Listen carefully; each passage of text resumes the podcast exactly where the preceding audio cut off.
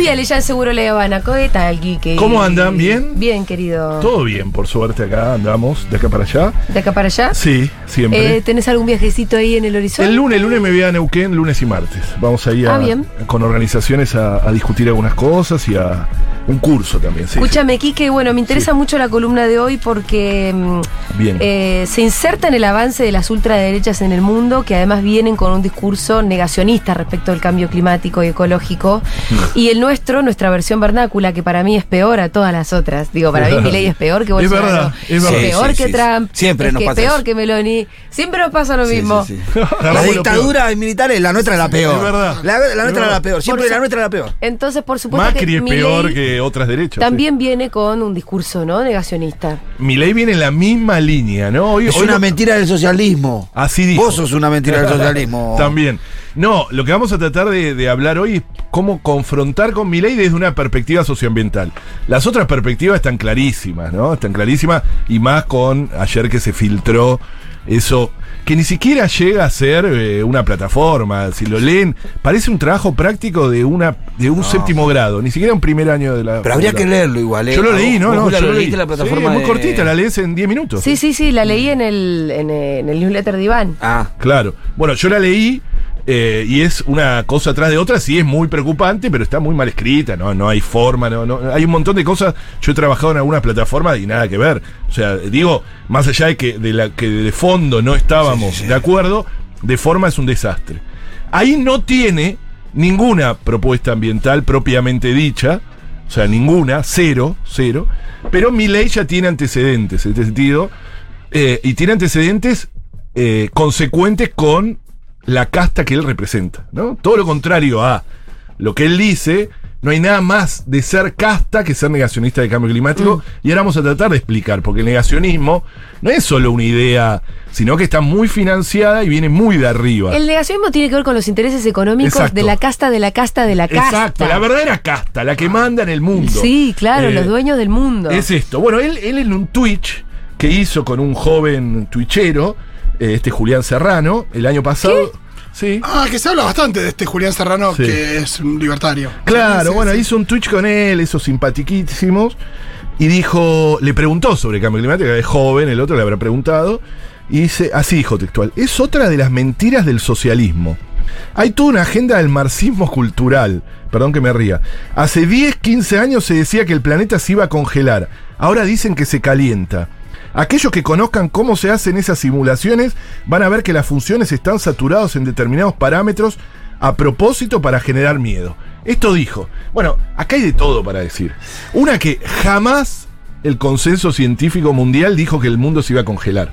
No, Jamás. Salieron dos películas. Exacto, es lo que iba a decir. ¿Sabés que iba a ah, es- cuando dijo eso, te iba a proponer que hagan un día como hicieron con Es que de ahí- el, de ahí el sacó cine y el idea. ambientalismo. Sí, el día después de mañana. El día después de Pero mañana. si que es al revés, estamos diciendo que está calentando. Por eso, jamás lo dijo. Bueno, ¿no? pero el día después de mañana la película explica que el calentamiento global hace una era de El hielo. cambio climático era hielo, además de un día para otro, como tiene que ser en una película, Ah. porque no podés contar algo de una película de 30 años, pues no tiene sentido. Tiene que ser dramático, que se vea hielo avanzando como se veía en el Sí. día.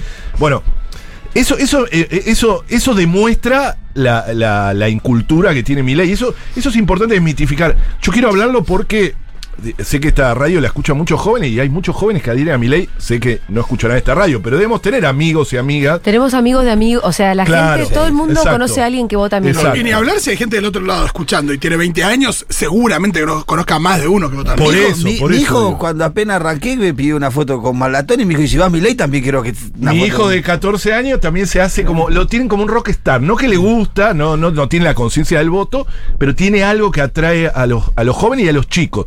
Muchos que no votan, por suerte. Eh, no, pero también hay un mito creado de que es un tipo culto, ¿viste? Es un tipo que de economía sabe, Ay, no, ¿viste? no, es y eso bestia. hablando, eso, eso se, se en, en dos minutos lo tirás abajo, ¿eh? Sí. Hablando con cualquier economista te das cuenta que no tiene. Está de profesor en la peor universidad argentina. Perdón, no quiero reunión decir en- cuál porque. et- esta semana pero- con empresarios en donde desplegó todo este plan de gobierno Hmm. y le dijeron, mirá, eso no va a funcionar, no te lo van a dejar, no, él, él no, va, no va a avanzar en el Congreso. No importa, dice, prende- le tiro a la gente encima del Congreso. Claro, cualquier fuego. cosa. Los bueno, no empresarios se fueron más sí. asustados. Pero es un tipo que no está preparado, no tiene historia académica y esto lo demuestra también, no tener ni siquiera los conocimientos básicos sobre el cambio climático y repetir algo porque lo vio en una película, ¿no? Que es el día después de mañana. Decir que no vio impacto profundo, ¿sí? Claro, menos mal. que El día que vea impacto profundo ¿Qué, qué es lo que pasaba con el impacto pro- Que cae un meteorito. Ah, cae un Claro, meteorito. eso. Eh, otra de las cosas que hizo, porque no hay mucho, él, él no se ha explayado mucho sobre lo ambiental, eh, investigué un montón y encontré algunas cosas. Una, bueno, sus votaciones. No hubo muchas votaciones de que está él, además él falta bastante, ya sabemos que es bastante El vago. 70% de las, de las sesiones faltó. Pero votó en contra él y su equipo, esa Villarroel, que va a ser la vicepresidenta, votaron siempre en contra de eh, la creación de parques nacionales, Sí. por ejemplo. Siempre, automáticamente. Es, es casi automático votar en contra de eso. Y después se puso en contra, obviamente, de la ley de humedales, ¿no? De la ley de protección de humedales, del proyecto de ley en realidad que nunca, nunca salió.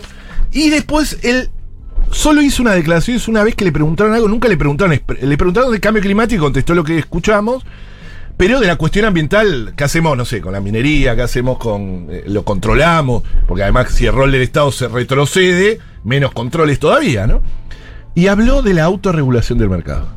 O sea que se tiene que autorregular. Sí. La actividad minera se tiene que autorregular, que a la empresa le es más, así dice. Si así Ni nos siquiera roba. los dos puntitos de regalías. No, Ni si así. si nos Se roban, tiene que autorregular. imagínate. No, y ningún control ambiental, porque dice que eh, es más barato no contaminar, porque si contamina, hizo toda una explicación de esas que hace él, que no tiene ningún sentido. Sí, Que te pone la, Eh, la- la- la evidencia empírica en el medio y ya está. Exactamente. Entonces, es negacionista del cambio climático y es negacionista de la cuestión ambiental. Y el negacionismo responde a una matriz ideológica ultraliberal y conservadora que objeta el rol regulador del Estado. Por eso es. O sea, el rol regulador, si hay un rol regulador es en la cuestión ambiental, que yo vengo y te digo, che, no, esto no, no puedes tirar acá, te voy a poner parámetros, te voy a decir que esta sustancia no la puedes usar. Eh, necesitas un rol muy, pero muy activo del Estado, muy activo del Estado, eh, que diga qué es lo que, que se puede hacer y qué no. No, porque si no es. Exactamente. El saqueo va total. En contra, va en contra absolutamente de su eh, ideología. Pero además, eh, porque además, claro, esta, esta perspectiva, cualquier intervención regular del Estado su- supone un atentado a, que a la libertad de mercado y a, y a la libertad individual. Esa es como la explicación del negacionismo. O sea, el peligro de que mi ley sea que ya los pocos controles estatales que tenemos eh, empiecen a desaparecer. Él dijo que iba a dejar, ayer lo dijo, seis ministerios nada más, que por supuesto el Ministerio de Ambiente no está. No. Ni va a estar. ¿Cuáles son los ministerios de mi ley? Eh, están ahí escritos. El de seguridad. Sí. Seguro. El de Seguridad, justicia. sí. No, y hay uno que se llama El de capital- defensa. Hay uno que se llama capital humano, que es, como dicen, lo más ultra. O sea, considerar a la gente, en vez de trabajo, Sí, capital, capital. humano. Eh, es el Es capitalismo. reemplaza al del trabajo. ¿Eh? Es el que reemplaza el trabajo, capital humano. Desarrollo social de la mujer, todo eso no existe. Eso no existe nunca más y además ya, Salud, que es una dirección nacional. más un ministerio, dirección Bueno, nacional. Salud habló de que va a haber voucher y que va a haber eh, No, la salud. autorregulación. La salud, garan- eh, como es arancelada, sí. Sí. Todo lo pone así. Es, es- es de jardín infantes. El, en serio se los digo. eh, Se los digo no porque le, le tenga bronca a mi ley, porque todo dice así. desarro- eh, haremos rutas por iniciativa privada. Todo le mete por iniciativa privada como si la iniciativa privada va a decir, sí, voy a hacer ruta porque tengo ganas y no porque quiera ganar eh, capital. Pero a todo le pone por iniciativa privada. Entonces, pero bueno, más allá de eso, eh, el, el negacionismo está apagado desde el principio. Nace el, el negacionismo, esto es bastante importante, eh, en Estados Unidos, luego de... A ver, ser negacionista ahora, antes, antes de empezar con la historia, es mucho más complejo porque la realidad, o sea... Te lleva puesto. Ah. Claro, o sea, como al negacionista tuvimos la sequía histórica, más allá que... Viste Italia eh, hoy. Italia ahora Italia que está, está bajo tuvieron que agua, una- suspender, sí, suspendieron la Fórmula 1. Es decir, están un montón de cosas que están sucediendo. La temperatura que tenemos ahora, yo estoy en remera ahora Sí, acá es en Buenos. Aires. En enero, ayer en Mar del Plata había 27 grados, me decían. Este mismo día del año pasado teníamos 8 grados menos. Totalmente, totalmente. Eh, es decir, ¿En que este está- día? Hoy, este mismo día. Sí. No, no, que es- está complejo y con el fenómeno del niño que ahora se viene va a ser peor. Va a haber temperaturas mayores. el negacionismo tiene su máximo nivel en el 2001 con Bush hijo. Si son más o menos, lees la matriz esta ultraliberal que les digo, ¿no? Eh, con una eh, que se retira el protocolo de Kioto, que es el protocolo que hacía de cambio climático, y empieza una agresiva campaña negacionista del cambio climático. La que lo siguió mucho esto fue la escritora eh, canadiense Naomi Klein, que Sí. siguió con mucho esto. Eh, lo dice, ¿no? Dice, tiene sus raíces ideológicas el negacionismo la defensa del libre mercado y aparece ligada a la Guerra Fría. Al desmoronarse la Unión Soviética había que crear en ese momento otro enemigo, eh, otro, otra gran amenaza, y en eso, en el ecologismo. ¿no? El ecologismo lo ponen como parte de eh, un marxismo cultural, como dice esto. Eh, el- el- el- incluso el, calentamiento global ya en Ronald Reagan había tenido algunas porque se empezaba ya a vislumbrar, todavía era, él fue de 1981 a 1989. Se hablaba mucho el efecto invernadero por ahí. Exactamente, exactamente. Y ahí nacen grandes corporaciones, las grandes corporaciones empiezan a poner mucho dinero, entre ellos Exxon, que empieza a financiar el negacionismo. Exxon fue una de las máximas financiadoras del, del, del negacionismo, es decir, la petrolera Exxon empezó Eh, a poner eh, guita, a crear institutos. Claro, claro. Es crear uno que se llamaba Global Climate Inglés. Climate. ¿Qué, Climate. El cubo, ¿y para No, qué? no, pero no, no, este año no lo estoy haciendo, ¿Para por qué eso no es culpa del la quiz. beca? Repetite, ¿no? No, no, está claro que no lo está haciendo. No, se anotó la competencia. Necesitamos Cuy. que la gente sepa que, que no ¿Cuál está es la yendo al CUI. cuál es la competencia del claro. Así que no es. está yendo al cuy. Es- Así- Así, es como cuando, cuando no vas al cuy. abandonás el cuy. Eh, lo, lo peor es que me salen peor las palabras relacionadas con mi, mi laburo. Es increíble. Global Climate, ¿cuánto? Coalition. Coalition está bien. Coalition está bien. Coalition es coalición. Coalición de Cambio Climático Global sería, que fue muy activa entre los 80 y los 2000 y que la bancó con mucha fuerza Exxon. Exxon ya había financiado, claro, increíble. Es increíble. Pero es increíble. El pero zorro mirando la gallina, ¿no? Y Exxon, Exxon tenía ¿Y sí? de su ¿Y propio sí? Eh, es muy conocido el caso de Exxon, que esto debería ser juzgado. ¿eh? No, y Exxon tenía todo el desastre del Exxon Valdés. Eh, exactamente, entre otras cosas, que fue un derrame petrolero muy, muy grande, pero además tenía estudios científicos que ocultaron que ya hablaban antes de que se aparezca mundialmente de los efectos de los hidrocarburos sobre el Ahí cambio está la escena de que yo siempre digo de la película del abogado del periodista que dice ellos sabían. Ese Exacto. sabía. Fíjate, pero es esto de que. De no que solo ellos- News, sino que. Hagamos una columna combinada entre Fito No, y Exacto, pero eso que ellos Sí, sabían y no, que hic- hacer. ellos sabían y no hicieron nada, porque en general estas empresas son los que primeros que tienen los recursos para da- darse cuenta de lo que producen sus. Pero que además no es que ellos sabían y no hicieron nada. Ellos sabían y en consecuencia hicieron Claro. Sí. toda una especie de relato Para que no se sepa. Para que no se sepa, y a financiar fuerte el negacionismo. El negacionismo, hay otro instituto que se llama Instituto Herland, es muy parecido, por eso yo aprendemos tanto del feminismo. Fí- Fíjense, vieron que hay institutos de para confrontar con el feminismo, con el aborto, todo, siempre aparece un instituto internacional, etcétera. En este caso, el Instituto Herland, un think también neoliberal con sede en Washington, que creo, como en ese momento había nacido el IPCC, el IPCC, recuerdan, es ese Dream Team de la ONU, de los científicos mejores del mundo, es el panel intergubernamental Sí, de sí. cambio climático, que están los mejores científicos del mundo, que son los que dicen, no hay duda que hay cambio climático. Que aparecen estos informes que son Exacto, abrumadores. que cada vez que cada informe nos morimos, bueno, crearon ellos un ICCC, o sea, Sí, en vez de IPCC, ICC, a ver si me sale bien, International Conference on Climate Change, está bastante bien ahí. Ahí estamos. Eh, siete, siete. Estamos cerca, estamos Y cerca. ahí, ahí tenían, entre comillas, científicos pagados para confrontar Sí, esto con el IPCC. eh, con el IPCC. Esto Hay algo muy loco que es que en general ellos acusan la conspiración. Claro. Cuando en realidad Exacto. el ambientalismo Exacto. se organiza, pero sí hay una cosa que surge a partir de las necesidades puntuales de lo- en los pueblos donde, donde, donde no sé, Exacto. hay extractivismo, Exacto. donde los recursos. O donde se- van a ser inundados, que Exacto, digo, los principales afectados surge de manera muy espontánea en todo el mundo y trata de organizarse, Tal cual. pero en realidad eh, acá sí. Parte del relato que han creado Fito es ese, es porque eso es lo Que lo que hace hay dinero seductor. que los banca, exacto, pero en que hay realidad algo conspirativo atrás para lo que sea. Porque aparte ¿no? nunca termina de, de- nunca termina de quedar claro quién lo financia y de dónde salen esos recursos cuando el la finalidad no es hacer negocios. Porque en realidad si vos decís, che, gente que hace negocios que para eh, de alguna manera eh, perpetuar la manera en la que ha- hacen negocios, destinan una guita para bancar eso. Eso Mm. Claro. tiene mucho más sentido. Totalmente, totalmente, absolutamente. ¿Cuál puede ser el, eh, eh, un pueblo que está resistiendo con algo? ¿Cómo va a estar financiado? Es bastante eh, de sentido común. El problema es que en Estados Unidos esto fue muy fuerte. Estados Unidos el, máximo contaminador del mundo, y tuvo un efecto, eso dicen todos los autores, que estas campañas negacionistas, sobre todo a principios de este siglo, bien a principios de este siglo, tuvieron un efecto paralizante mucha gente que se asustaba en, en- en- poder confrontar con esto, incluso científicos que tardaban más en publicar sus, sus eh, lo que se llama un efecto paralizante, sus estudios tardaban en, en publicarse.